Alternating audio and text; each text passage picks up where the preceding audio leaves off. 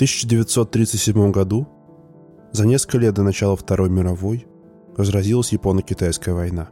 Китайская республика обратилась за помощью к своим союзникам, в том числе к СССР, которая присоединилась к боям с Японией. Части Красной Армии развернулись на территории Монголии, у реки Халхингол, и долгое время находились там. Несколько тысяч человек два года жили в полевых условиях, в степи, окруженные желтой травой, сопками и горами. Одним из офицеров военной разведки, служивших там, был человек по фамилии Колпашников. Однажды ночью его вызвали в соседнюю часть. Там часовые заметили два силуэта, спускавшиеся по гребню горы. В темноте они решили, что это вражеские разведчики. Окликнули их, но не получили ответа. Незнакомцы продолжали идти, и тогда напуганные советские часовые застрелили обоих на повал. На рассвете офицер Колпашников прибыл в часть. То, что он увидел, заставило его почувствовать неловкость. Вместо людей солдаты застрелили каких-то человекоподобных животных. Убитые были чуть выше человеческого роста. Тела их были покрыты рыжебурой шерстью. Местами гуще, местами проступала кожа. Лица, по словам офицера, были похожи на очень грубые, но все-таки человеческие. Колпашников много лет никому не рассказывал эту историю. И это понятно – он боялся, что его засмеют, а то и хуже, накажут. Уже позже, в мирное время, когда он работал начальником цеха одного из московских заводов, он рассказал обо всем советским ученым. Как выяснилось, останки этих существ видели и другие офицеры и солдаты. В разгар войны, впрочем, они не смогли отправить их на родину для исследования. Чтобы разобраться с произошедшим, солдаты стали опрашивать местных жителей. Один из них – старик-монгол объяснил, что знает, о ком идет речь. Он сказал, что убитые — это дикие люди, которые обитают в здешних горах. Привет. Меня зовут Гриша Пророков, и это подкаст «Жуть». Вы, конечно же, слышали историю о снежном человеке. Высокое, волосатое, человекоподобное существо неизвестной науки, которое живет в горах и лесах, и неизменно ускользает от взгляда людей. Иногда люди обнаруживают его огромные следы. Иногда с ним встречаются случайные путники. Иногда его даже удается запечатлеть на фотографии или видео. Впрочем, изображение получается размытым. Рассказы о подобных существах есть во всем мире. Самые известные — североамериканский сосквоч и тибетский йети. В России, особенно вдоль южной границы нашей страны, тоже много говорят о лесных и горных чудовищах, пугающих, волосатых, одновременно похожих и не похожих на нас. В горах Кабардино-Балкарии, например, ходит история об алмасты, быстро бегающем, мохнатом высоком существе, с которым сталкиваются люди. Алмасты прячется от людей и избегает человеческих поселений. А если все-таки наткнется на человека, то начинает беспокоиться, кричать и старается побыстрее скрыться. Эвенки Восточной Сибири говорят о чучуна, диких людях, которых по случайности иногда убивали охотники.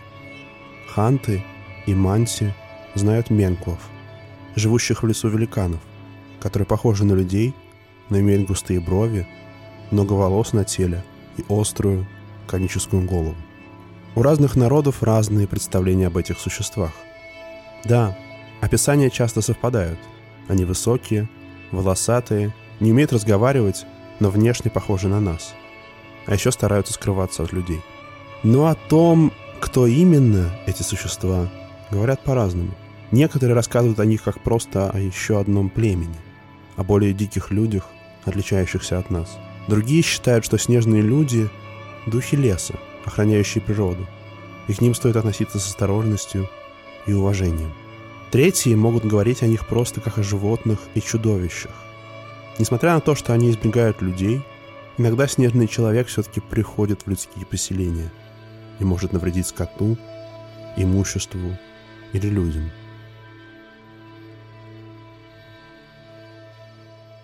Объединяет все истории, как мне кажется, одно — стремление соприкоснуться с природой. Человек давно отделился от природы, с нашими ремеслами, орудиями, технологией — с нашей невозможностью вернуться к простой жизни в гармонии с миром. Мы тоскуем по связи с животными и растениями, по временам, когда, возможно, мы говорили с ними на одном языке. Йети, алмасты, менгв как бы снова связывает нас с природой. Он ближе к нам, чем животные, но при этом живет в гармонии с лесом или горами. В 20 и 21 веках истории про снежного человека никуда не делись. Очевидцы все еще сталкиваются с ним, а старожилы продолжают пересказывать древние легенды. При этом самым распространенным взглядом на происхождение существа стал как бы научный взгляд. О снежном человеке стали всерьез говорить как о реликтовом гоминиде, одной из предыдущих ступеней человеческой эволюции, которая продолжает жить одновременно с Homo sapiens. Они выжили, потому что спрятались от нас в чащах и не в преступных горах. И пока человек уничтожал себе подобных, они таились. Но на самом деле эта идея такая же тоска по природе. Дух леса ли снежный человек или реликтовый гоминид, он показывает, как мы с цивилизацией оторвались от природы. В 1954 году в районе села Курба, это современная Бурятия, тогда там была Бурят-Монгольская АССР, на лесозаготовках работали три азербайджанца. Их звали Сафар Саидов, Вайсал Ахмедов и Альгидар Ахундинов. Одним утром они шли на участок валки леса, который находился на противоположном от них склоне горы. Чтобы сократить путь, они решили идти через скалы по горной тропинке. Они шли, весело болтая и напевая песни. Но повернув за очередную каменную глыбу, лесорубы в ужасе остановились. Сверху, по скале, спускалось какое-то чудовище, похожее на человека, все тело которого было покрыто густыми волосами. Существо передвигалось очень быстро и ловко и держало что-то в руках. Очень скоро оно скрылось в ущелье. Лесорубы стояли в страхе, как вкопанные. Ведь у них с собой не было никакого оружия, и они не могли защититься. В конце концов, они двинулись дальше. Весь день, пиля лес, они поглядывали на горы, ожидая, что чудовище снова появится. Ночь лесорубы должны были провести на участке, в лесу, потому что утром за деревом должны были приехать машины. Они разложили костер. Вайсал и Альгидар вооружились топорами. Прошла бессонная ночь. Утром приехал бригадир, один из местных жителей, бурятов. Когда ему рассказали о произошедшем, он ничуть не удивился. Сказал, что не раз за свою жизнь сам встречал это существо. И другие местные жители его тоже видели. Они знают, что это дикий человек – он живет в горах, не нападает на людей и питается животными и птицами.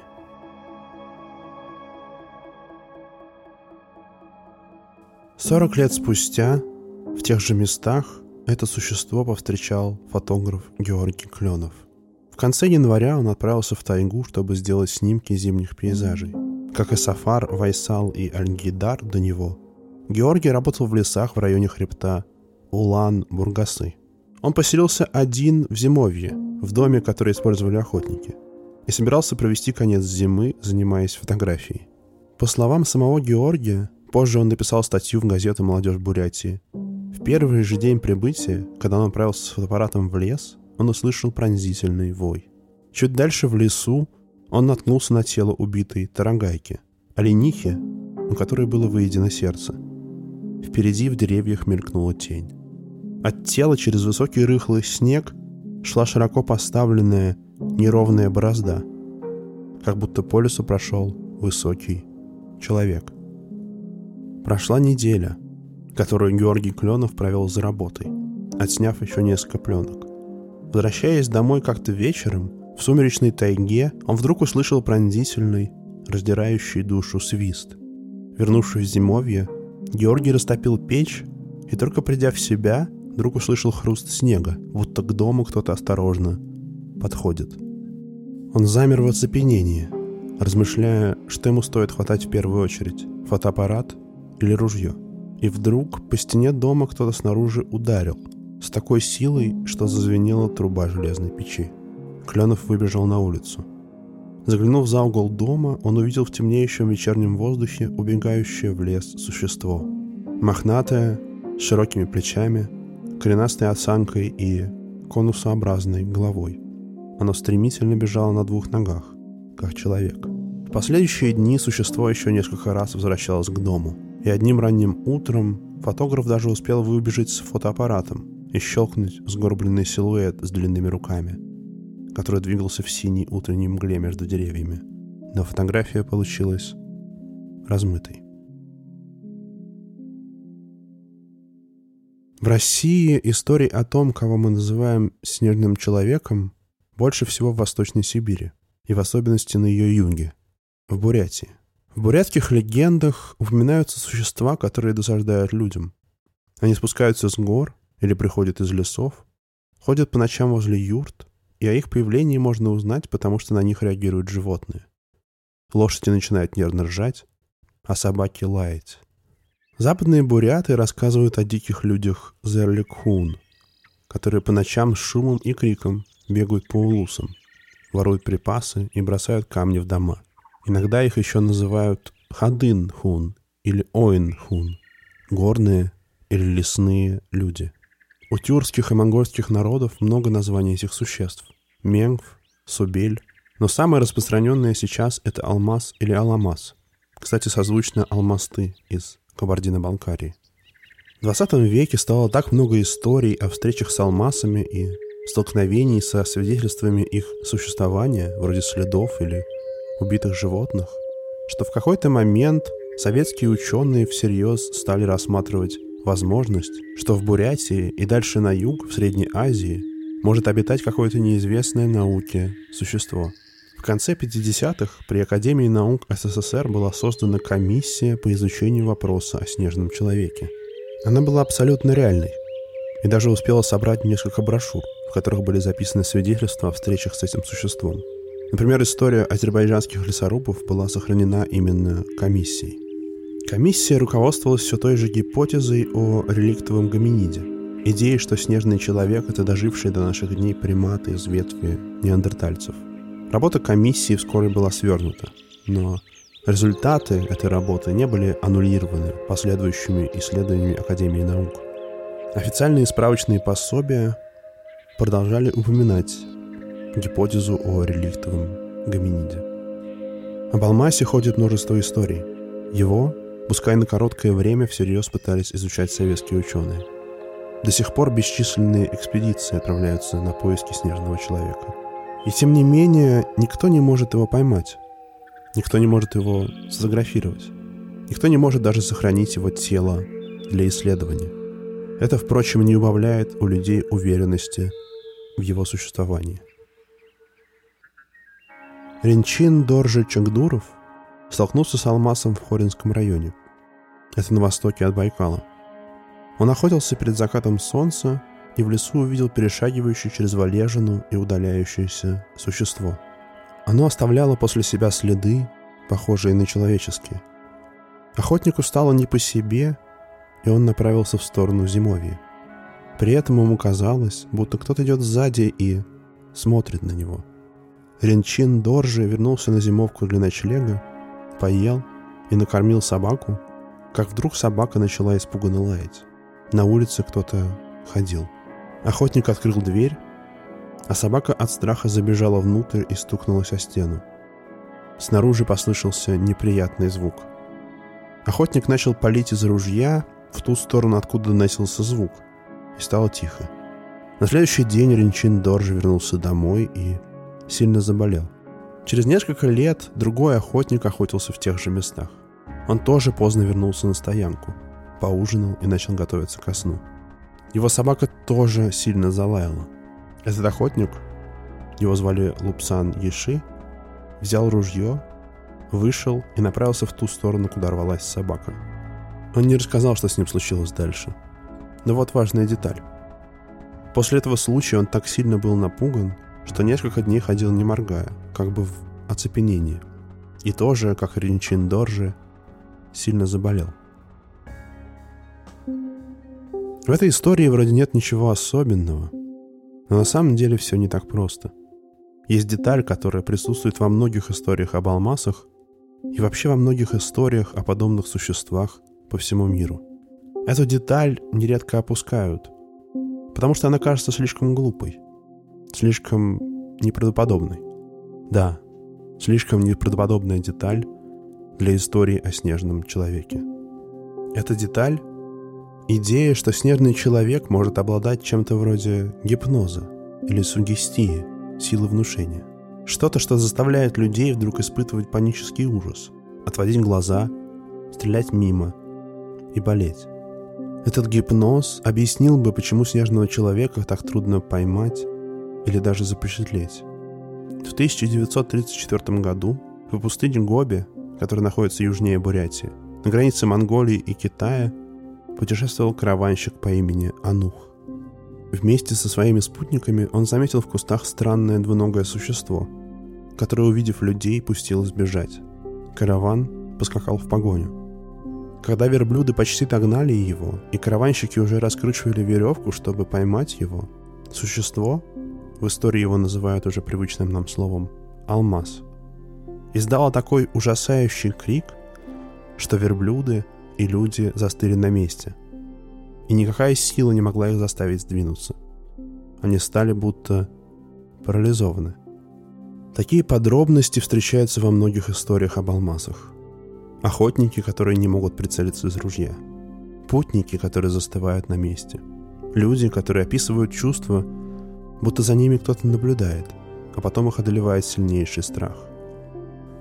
Иногда рассказы об этом психологическом воздействии принимают совсем уж гротескную форму. По словам одного егеря, в охотничьих домах на Дальнем Востоке он видел следы от выстрелов на потолке. Когда он поинтересовался, откуда они, местные жители ему рассказали такое. Иногда по ночам вдруг охотникам почудится, что на них сверху, как бы сквозь потолок, смотрит кто-то громадный и лохматый. Не все выдерживают. У кого слабые нервы или впервые с таким встречаются, вскакивает, хватает ружье – и начинает стрелять вверх. Когда человек прикасается к природе, он портит ее. Не нужно долго искать и смотреть, чтобы увидеть, как мы загрязняем планету, робим леса и подчиняем себе горы. Неуловимость алмаза, его способность запугивать свидетелей и ускользать от объективов камер — это то, почему история о нем все еще жива. Если бы мы его поймали, истории тут же закончились бы вместе с ним. Есть свидетельство, что в конце 30-х в Хакасском Абакане поймали дикого человека с гор. Местные жители восприняли его как просто одичавшего человека, в детстве оставленного в горах и выжившего там без людей. Лесники видели в горах волосатого человека, который никого к себе не подпускал, и он, конечно, их пугал. Сотрудники местных органов получили распоряжение его поймать. В конце концов существо окружили и изловили, забросав петлями веревок и связав. В Абакане его посадили в железную клетку и кормили сырым мясом и рыбой. В конце концов, как рассказывали местные жители, его увезли куда-то в отдельном вагоне. Скорее всего, в Москву. И тут, конечно, след этой истории обрывается. Чтобы выжить, снежный человек должен быть неуловим. Летом 1997 года группа студентов из Иркутска отправилась на сплав по горной реке Китой. Они соорудили плот и добрались по реке до скального прижима под названием Моткины щеки. Это место, где две огромные скалы сжимают реку в узкий, бурлящий и мощный поток. И проходить его очень трудно, тем более на самодельном плоту. Навьючив на спины тяжелые рюкзаки, туристы двинулись через горный перевал – с целью пройти Моткины щеки пешком, а потом продолжить сплав. Пройдя перевал, они разбили лагерь, чтобы отдохнуть и двинуться дальше. Но тут погода сильно испортилась, и им пришлось задержаться на месте на несколько дней. Чтобы занять время, один из студентов, Евгений Ломакин, начал снимать природу на свою видеокамеру. Он снимал скалы, деревья, реку. И вдруг в кадр попало существо большого размера – покрытое густой шерстью, с длинными руками. Оно окинуло туристов взглядом, медленно повернулось и широким, медленным шагом, чуть сгорбленной походкой, углубилось обратно в лесную чащу. Как и бывает с любым изображением снежного человека, видео выглядит плохо. Снятое на любительскую камеру в конце 90-х, А сейчас еще и оцифрованные с видеокассеты. На нем трудно что-то разглядеть. Но оно хорошо символизирует все рассказы о снежном человеке. Таинственное существо смотрит на людей, пытающихся одолеть природу, разворачивается и уходит прочь. Как бы говоря, не пытайтесь меня найти. Но мы, конечно, продолжаем искать.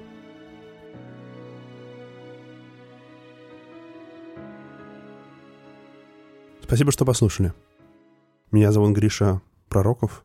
Этот подкаст называется «Жуть».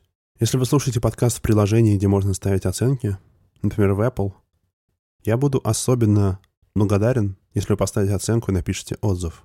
Если вам хочется поддержать то, что я делаю, вы можете сделать это при помощи Patreon. Для этого заходите на patreon.com slash. Начиная с этого выпуска для подписчиков на Патреоне, я буду публиковать небольшую подборку дополнительных материалов. В основном текстов, а также иногда фото и видео. К выпускам жути. До встречи.